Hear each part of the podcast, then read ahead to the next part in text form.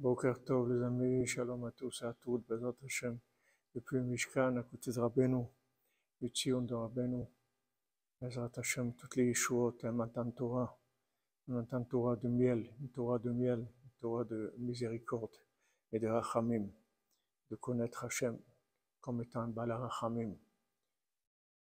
Rabbeinu dit dans la Torah de, une des Torahs de Shavuot, la Torah 56, Rabbi nous dit il y a deux choses à Shavuot. Il y a ne pas dormir la nuit. Il faut rester réveillé, faire attention de ne pas dormir.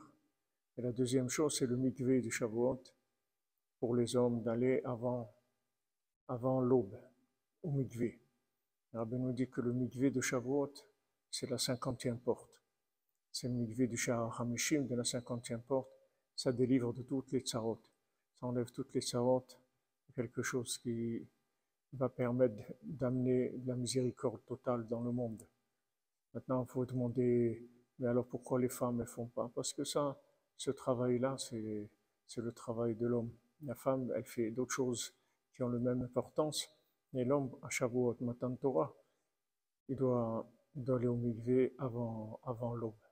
Alors, Bezat Hashem, que ce soit un Chag Sameach et Refouach Lema pour tous les malades et la délivrance pour tout le monde et que chacun reçoive sa Torah, c'est-à-dire qu'il sache quoi faire de sa vie, qu'il sache qu'est-ce qu'il est venu faire ici et qu'il le fasse dans la Simcha Bezat Hashem.